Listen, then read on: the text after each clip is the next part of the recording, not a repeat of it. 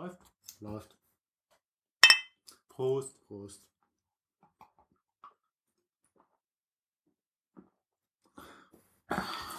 Ja. Wir trinken heute Lübzer Export. Ähm, traditioneller Braugenuss in Mecklenburg-Vorpommern. Das kommt aus der mecklerischen, äh, mecklenburgischen Brau, Brauerei Lübs. Das ist in Mecklenburg, wie man sich wahrscheinlich schon denken konnte anhand des Namens. Ähm, und da so circa 80 Kilometer südlich von Rostock ähm, und vom, von der Ostsee. Und wir haben wieder einen Klappentext, den kann ich dann vorlesen. Es sind das besonderes klare Wasser Mecklenburg-Vorpommerns, ausgewählt Rohstoffe und eine besondere Rezeptur, die Lübser Export zu einem einzigartigen Genuss machen. Freuen Sie jetzt auf ein Bier der Spitzenklasse. Endlich Lübser. Und wie schmeckt dir die Spitzenklasse so? Ich habe das Gefühl, es ist ein bisschen herb für einen Export. Kann das sein? Ja, ja. Oder, für, oder für einen Export ist es ich das nur, weil ich den ganzen Tag jetzt Kölsch getrunken habe. Das kann ich ja nicht sagen. Aber es ist schon herb, ja. Ja, äh, aber ansonsten mh, Standardbier, würde ich jetzt Ja. mal sagen. Also es ist jetzt nichts Besonderes. Ich glaube, wir hatten da schon wesentlich äh, interessantere Biere. Ja, ja, ja. Ähm, bis auf das Herbe ist mir jetzt halt nichts besonders aufgefallen. ja. Also es ist jetzt auch nicht dieses, es wird, wird jetzt nicht mein Lieblingsbier werden, man kann es trinken. Man kann alles trinken.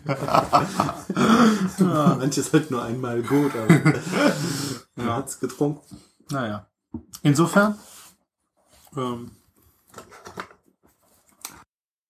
So,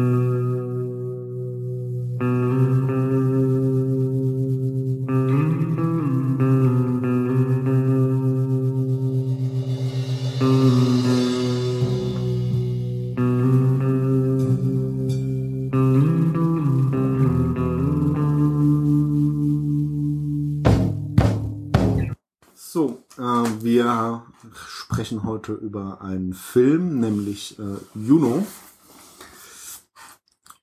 Und ich fange einfach mal an, würde ich sagen. Ne? Macht ja auch Sinn. Also, ähm, in dem Film geht's um Juno, die ist äh, 16 Jahre alt und äh, hat eine ziemlich freche Klappe. Sie ist ein bisschen scharfzüngig und, und spricht halt das Offensichtliche aus, sozusagen. Äh, wird deswegen auch äh, von manchen äh, Hexe genannt. Von ihrem Freund auch kleine Hexe, sozusagen. Ne? Und äh, die ist eben, die, die geht sehr selbstbewusst durchs Leben, sagt man mal so. Der Film fängt eigentlich damit an, dass sie den äh, dritten positiven Schwangerschaftstest macht. Ähm, was dann natürlich auch schon das Thema des Filmes vorgibt, nämlich äh, jugendliche Schwangerschaft sozusagen. Und sie will das erstmal abtreiben und ist dann äh, auch bei dem Gespräch und so weiter, treibt dann aber doch nicht ab und äh, sucht sich dann eine Adoptionsfamilie. Da gibt's auch nochmal ein paar interessante Sachen. Und äh, das ist eben so die, die, die Geschichte, die der Film erzählt, eben über alle Entscheidungsmöglichkeiten und alle Wege, die so eine jugendliche, schwangere Teenager-Mutter hat, bis eben hin zum Ende des Filmes. Wir haben ja schon gesagt, dass äh, der Film eben äh, na, eine, eine Schwangerschaft von einem jungen Mädchen beschreibt. 16 mag man jetzt halt heutzutage sagen, ist ja jetzt halt nicht mehr so jung für eine Schwangerschaft. Da gibt es auch schon ganz andere Fälle. naja, aber, Aber, ich glaube, äh, ich, ich glaube, es ist immer noch der Fall, wo es in der Regel problematisch ist für die Betroffenen. Also, Äh, Ja, also mit 16 ist es in den seltensten Fällen eine gewollte Schwangerschaft, würde ich jetzt mal behaupten. richtig. ähm, ohne das beweisen zu können. Ja, ähm, dementsprechend fing, fängt der Film halt auch an mit diesen, also das ist ein- eine ganz, äh, äh, das ist sozusagen, bevor noch der, der Vorspann kommt, das, wir steigen jetzt in die Diskussion des Themas Schwangerschaft mit 16 ein, ähm, und bevor der Film eigentlich richtig anfängt, bevor der Vorspann kommt und die ganzen äh, Credits, ähm, äh, wird halt gezeigt, wie, wie Juno in den Laden geht, den dritten Schwangerschaftstest. Also sie will es wirklich nicht glauben. Sie hat schon zwei positive Schwangerschaftstests gehabt, aber erst nach dem dritten glaubt sie es dann und kauft sich den nochmal und richtig, da, da meint dann auch der Verkäufer, ähm, nachdem es den, den Test dann so ungläubig schüttelt und meint der Verkäufer, na, das ist kein Magic Board, den, den senkrechten Strich kann man nicht einfach wegschütteln. Also er hat es dann schon relativ genau erfasst, was in Juno vorgeht. Ja. Tja. Also das, es fängt halt mit dieser Ungläubigkeit an. Und ähm, die, die erste, die das natürlich erfährt bei so einem jungen Mädel, ist immer die beste Freundin. Ja, richtig, die will das am Anfang irgendwie gar nicht glauben. Ja, die, Also die glaubt auch, sie wird verarscht. Ja, richtig. Also sie geht da gar nicht drauf ein. Es dauert immer so, so zwei, drei Minuten und die ersten paar Witze, bis sie dann wirklich merkt, dass es die Juno ernst meint. Ja, ja, ja. Ja, das ist wahrscheinlich relativ typisch, aber auch, äh, ja, ja, ich, also, was willst du dazu sagen? Das glaubst du halt am Anfang nicht. Das ist wahrscheinlich bei jedem so. Richtig. Ähm, ja, und dann äh, als nächstes erfährt's halt der, ähm, der Vater. Ähm, Genau. Und wobei der in dem Film jetzt nicht wirklich so eine wichtige Rolle spielt. Ich meine, er ist zwar immer dabei und äh, ist auch irgendwie eine Bezugsperson, aber im Großteil des Filmes wird er zwar hin und wieder mal gezeigt, aber er hat nicht wirklich Anteil an den Entscheidungen, die das so mit sich bringt. Ne? ja, wobei, also es ist ja schon schon sehr witzig, wie sie ihm das sagt. Also sie äh, irgendwie hat sie jetzt so einen Sessel gefunden. Der Sex, der zu diesem Kind geführt hat, äh, war dann auch off- offensichtlich der einzige. Im Sessel, genau. hat im Sessel stattgefunden und sie äh, schafft dann mit ihrer Freundin zusammen einen, einen Sessel vom Sperrmüll dahin und hat halt auch so, so einen Tigerteppich vor sich liegen. Und ich glaube, es steht auch eine, eine, eine so, eine Stehlampe steht auch neben dran und so, ne? Also es hat schon irgendwie sowas wie den auch wieder Ausschnitt von einem Wohnzimmer irgendwie. Und er, er geht halt morgens immer relativ früh joggen, also vor der Schule. Und sie sitzt dann halt davor in, in diesem Sessel und sagt zu ihm, ja, übrigens, ich bin schwanger.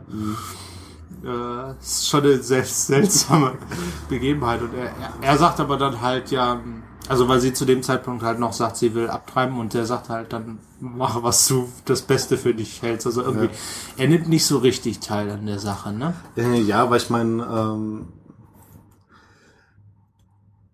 sagen wir es mal so, sie hat ja auch drei Schwangerschaftstests gebraucht, um sich überhaupt damit auseinanderzusetzen, dass sie jetzt wirklich schwanger ist. Und dann hat es ja nochmal eine Zeit lang gedauert, bis sie dann auch wirklich mit anderen Leuten drüber gesprochen hat und dann rausgefunden hat, was sie will. Ja, und ähm, ich denke mir halt für, für den äh, für den Mann ist es halt einfach nochmal ein bisschen was anderes, weil ähm, er als Vater ist ja auch noch jung. Das heißt, er weiß gar nicht, was das mit sich bringt. Und er weiß ja auch, dass das für die Juno eigentlich unheimlich viel schwieriger ist, weil, wie sie dann so später sagt, ähm, äh, er ist ja auch nicht derjenige, der den Beweis unterm T-Shirt mit sich rumtragen muss. Ja, ja, das ist, das, das ist schon richtig. Und, und von daher Ähm. traut er sich vielleicht einfach nicht auch was dazu zu sagen, sondern Ja. sagt halt einfach so aus Der- seiner Hilflosigkeit ist- heraus ja, ja. naja, mach halt, was du denkst. Ja. ja, der Vater ist natürlich sehr, also man merkt schon, der ist sehr schüchtern. Der äh, sagt halt auch die ganze Zeit nie was. Das ist also jetzt, ja, und in dem Moment realisiert er es vielleicht auch nicht richtig. Und nachdem sie es ihm gesagt hat und er so die erste Reaktion, die halt irgendwie sehr komisch ist, fährt sie halt dann auch sofort weg. Und ähm, naja, Genau, geht eben in die Klinik und will es eigentlich alles schnell hinter sich bringen. Was dann nicht passiert. Mhm, Genau. Gut, nächster Punkt. Genau. Äh, das fand ich eigentlich relativ cool. Also die Beichte bei den Eltern, ja. Ja. Ähm, ich, ich dachte, wie ich den Film das erste Mal gesehen habe, so, oh, verdammt scheiße, ja. Wenn ich zu meinen Eltern gekommen wäre und gesagt hätte, Mama, Papa, ich bin schwanger, also äh, Dann hätte er gesagt, Jung, trink nicht so viel. nimm andere Drogen. Gut. Ähm, nee, aber ich, ich fand's, ich fand's dann halt schon irgendwie relativ, relativ cool, wie die Eltern reagiert haben. Ähm, sie, sie, äh, das, das Gespräch nachher fand ich auch relativ cool, nachdem die Juno dann wieder weg ist. dachte er so, oh Gott, wie sie kam und meinte, wir müssen uns setzen, dachte ich erst, sie wäre irgendwie drogensüchtig oder Alkohol am Steuer oder so irgendwas. Ja, das wäre gut gewesen. da dachte ich aber so, äh, what the fuck, ja. Ja, ja, also wobei sie das, wobei äh, zu dem Zeitpunkt hat sie halt auch schon Adoptiveltern sich gesucht. In Amerika ist das offensichtlich so, dass man sich die aussuchen kann. Das geht ja in Deutschland nicht. Ähm, und es ist im Prinzip alles geregelt. Sie müssen das nur noch jetzt wissen, weil ähm, das wird ja nun schwer zu verbergen sein, weil der Bauch wird ja relativ dick, relativ schnell. Und ich glaube, mit 16 bist du auch noch nicht voll geschäftsfähig in den USA. Das heißt, Ja, ja, der- deine, der- deine Erziehungsberechtigung auch noch. Aber sie hat zu dem. Zeitpunkt irgendwie schon schon alles geregelt gehabt, was ich also für ich meine, ich weiß nicht, ob ich mit 16 dann so, ich meine, sie sie reagiert ja schon sehr sehr klar und sehr sehr kühl. Dann ist natürlich die Frage, also ich denke mal nicht ich ich ich würde mal zur Diskussion stellen, dass nicht jeder 16-Jährige das so locker dann selbst in die Hand nimmt und das Ding regelt. Ich, ich glaube auch nicht, dass es ähm, wirklich so locker ist. Ich meine, was für eine andere Möglichkeit hat sie denn, ja? Sie weiß ganz genau, welche Möglichkeiten sie hat und äh, nachdem sie eben nicht abtreibt, will sie jetzt halt Adoptiveltern, weil die ist klar, sie kann es nicht alleine aufziehen. Es ist ja schon relativ klar, was sie machen muss. Naja, aber man, man, man hätte es ja schon, also man, man hätte das, man, man hätte da schon mehr zusammenbrechen können und sagen sollen, oh, was soll ich jetzt tun und Ja. ich weiß nicht mehr weiter und ne? Richtig. Also Aber- das aber ist die- schon Aber so wie die Juno auch nicht dargestellt in den ja, ja. Filmen. Also das klar, ist die halt ist schon, ne? sehr selbstbewusst und die, die regelt den Kram dann halt selber. Genau. Okay, mh, wir hatten es ja schon angesprochen, die Adoptiveltern. Ähm, äh, Juno hat sich halt mit ihrer Freundin zusammen irgendwie, äh, fand ich auch krass, dass es so geht, äh, ähm, Adoptiveltern gesucht. Die standen wohl in den äh, Kleinanzeigen unter Leguan und Hunde abzugeben oder so. Ja. Ja, ja, das ist halt dann die nächste Kategorie. Richtig, standen halt Adoptiveltern. Und da hat sie sich äh, sehr nette ausgesucht, finde ich. Ja, Ähm, äh, ist ein nettes Ehepaar, gut gebildet, äh, gute Jobs, haben auch ein riesiges Haus mit jede Menge Glitzer, Klemmer und, und, und bla. äh, und bla. Kultur halt, ne? Die Frau ist halt halt äh, weiß man nicht so richtig, was die arbeitet, aber scheint halt die auch die zu sein, die wirklich das Geld reinholt ins Haus. Ähm, sehr fürsorglich. Die wird dann von Juno auch in so einer, so einer Szene etwas geschockt, weil sie, ja, möchte jemand was trinken? Und er sagt so, ja, ich nehme doppelten Whisky. und es ist natürlich so als Schwangere und so. Und die ist halt auch sehr fürsorglich. Man, man sieht schon, sie ist die treibende Kraft dahinter, das, das Kind adoptieren zu wollen. Mhm, Ja, ich meine, ihr, ihr Mann, der ist jetzt äh, so, so der, der Künstler sozusagen, ja. Ähm, der hat halt in einer Band gespielt, äh, war Vorband irgendwie von den Melvins. Ähm, wer die Melvins nicht kennt, ich kann sie nur empfehlen, hört mal rein an dieser Stelle. Und äh, ist dann aber, ähm, Juno wirft ihm dann vor, auch später, dass er sich eben verkauft hat, Weil er hat ähm, halt weil er jetzt Werbemusik gemacht und Genau, dann sagt er, die, ja, die Küche war halt. Richtig, Die der, Werbung. der eine Song. Und eben über diese Musik äh, findet Juno auch sehr engen Zugang zu, zu ihm. Ja, also Ja. mh, das, das ist dann auch schon so eine Beziehung. Äh, es gibt dann zwischendrin mal so die Szene, wo dann äh, seine Frau heimkommt und äh, er dann so ein bisschen panisch wird und so weiter. Und Juno versteht es nicht ganz, warum er jetzt halt irgendwie panisch wird, weil sie ist ja immerhin diejenige, die das Kind von den zwei austrägt, aber Ja. sie sieht dann halt auch nicht so dieses, oh Gott, oh Gott, äh, ein verheirateter Mann ist mit äh, einem hübschen Mädchen allein zu Hause. Wer weiß, was da passiert, ja. Und, und so diese, diese Schiene sieht, sieht Juno eigentlich Ja, gar ja. nicht. Da Ne? ist der, da sagt, sagt, sagt, sagt die äh, Vanessa, also die, diese Adoptivmutter halt zu ihr, ja, deine Eltern machen sich bestimmt schon Sorgen. Und er sagt, worüber sollen die sich Sorgen machen? Ich bin ja Ich schon bin ja schwanger. schon schwanger. Richtig. Ist sehr Genau, schön, ja. Ja, also dieses Zusammentreffen, dieses erste Zusammentreffen, da ist ja auch der Vater dabei. Also Juno und der Vater kommen und da sitzt halt dann auch die Anwältin und da werden halt die Adoptiv. Das ist eigentlich so eine, so eine wirklich, das, es fühlte sich fast beim Zuschauen schon, schon seltsam an, halt darüber zu reden. Und, Ja. irgendwie, man hat das Gefühl, keiner fühlt sich richtig wohl in seiner Haut. Insbesondere Juno, die, also die, die ist immer schon recht flapsig und sagt halt immer, ist halt immer auch schon so leicht unverschämt. Aber in dem Moment dreht sie halt so ein bisschen sehr auf, woran man halt, glaube ich, auch merkt, dass ihr das auch unangenehm ist. Richtig. Ich meine, sie flüchtet dann auch, also sie, Ja. geht dann auch irgendwie relativ lange aufs Klo und so weiter.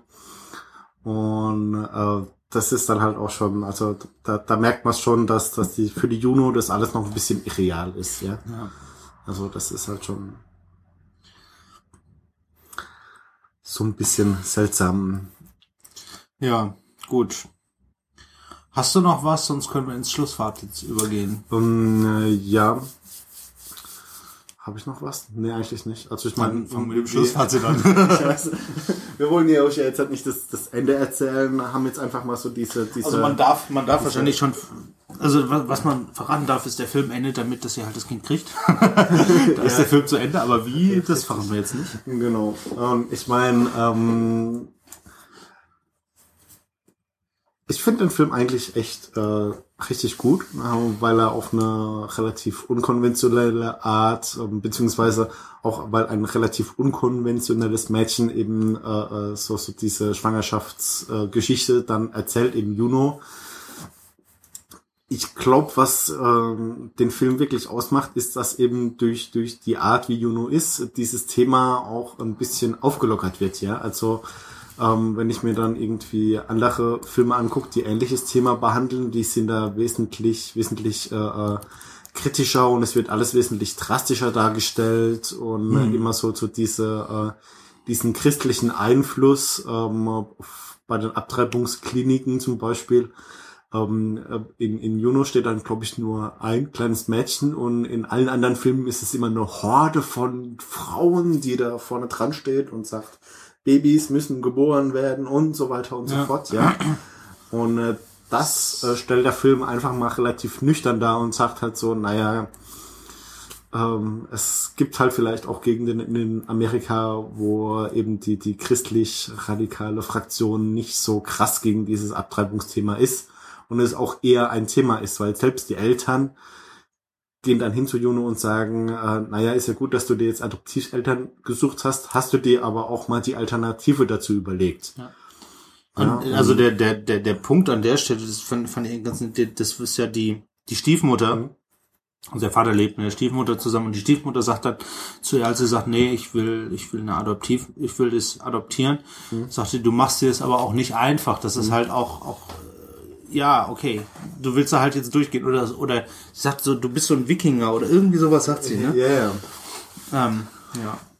Genau, aber wie gesagt, also es ist ein sehr sehenswerter Film, äh, auch wieder mit der ähm, Ellen Page. Das ist ja Hat, kennen, kennen wir ja schon aus, aus Roller Girl das ist, und ja, das ist die kleine Süße, die Johannes so nett findet. also ich kann den Film nur empfehlen, guckt ihn euch an, äh, könnt ihn auch gern mit eurer Freundin gucken. Ja, wenn sie nicht gerade 16 und gerade schwanger ist. Nein, ich glaube, den kann man auch mit einer schwangeren 16-Jährigen gucken, wobei. Richtig. ähm, ja, also ich, ich finde es halt auch. Ich, ich habe mir halt so auch überlegt, warum, warum ist jetzt dieser Film gedreht worden in dieser Weise? Was will der Film uns sagen? Und vielleicht ist es halt genau der, der Punkt. Ähm, zu sagen, ja, hm, vielleicht haben wir nicht nur zwei Optionen, entweder das Kind kriegen und behalten und, und, und äh, oder abtreiben, sondern vielleicht haben wir drei Optionen. Und die dritte ist ja halt dargestellt worden. Man kann halt auch Adoptiveltern finden. Und äh, gleichzeitig zeigt der Film aber auch, dass das nicht immer einfach ist. Dass man halt dann trotzdem dadurch muss, aber dass es sich vielleicht lohnt. Mhm, Genau, und äh, was der Film auch schön zeigt, ist, dass es eben kein, kein Weltzusammenbruch ist. Ja, Also ja. Ähm, Er ist sehr unaufgeregt. Ja, ne? Richtig. Also so, so diese, ähm, äh, was mich auch gewundert hat, die Juno wird irgendwie in der Schule zwar schon komisch angeguckt, aber halt nicht wirklich so dieses geächtet sein, was in anderen Filmen kommt und, und äh, dieser Dorftratsch und so weiter. Das sie redet davon, aber es wird Thema. nicht, also Ja. das ist, sie redet davon, also es findet halt schon Mhm. statt, aber sie, es wird nicht so richtig Es gezeigt. wird nicht thematisiert in dem Ja. Film. Ja. Ähm, ist, ist vielleicht dann auch einfach so, so eine, so eine Komponente, wo dann die Filmemacher auch sagen wollen, vielleicht so, naja, ähm, ist ja schon klar, dass Wir wollen, geredet ja, wird. wir ne? wollen es nicht ausblenden, aber wir Ja. wollen es jetzt auch nicht so in, in den Vordergrund Ja, stellen, weil, Weil ne, es gibt dramatischere Sachen, die eben in dem Zeitraum passieren, wie dass sich andere Leute über dich das Maul zerreißen. Ne? das machen sie wahrscheinlich sowieso immer. Äh, richtig. Genau. Gut. Und dann kommen wir an diesen Punkt zum Schluss, wenn der Johannes nichts weiter zu sagen hat. Ich hätte jetzt nur noch gesagt, dass der eine 7.7 auf IMDb hatte. Ja, genau, ist eigentlich mal mein Spruch, aber okay. die 7.7, also knapp an der 8 und die 8 ist ja schon relativ gut. Ja, dann ähm, bleibt eigentlich nur noch, dass ich auf unseren Blog verweise, quotidianität.de. Hier könnt ihr natürlich wie immer Vorschläge für neue Episoden Fragen, Anregungen, Kritik als Kommentare hinterlassen. Wenn ihr uns unterstützen wollt, was wir sehr ähm, unterstützenwert finden, unterstützen würden, dass ihr uns unterstützt, könnt ihr uns Sachen von unseren Amazon Wunschlisten schicken oder einfach mit dem Flatter-Button so ein bisschen morsen. Ja, mehrfach draufklicken, macht immer Spaß. Und wie immer dran denken, wir haben keine Ahnung. Aber eine Meinung. Und die vertreten wir aus. Insofern, tschüss. Tschüss.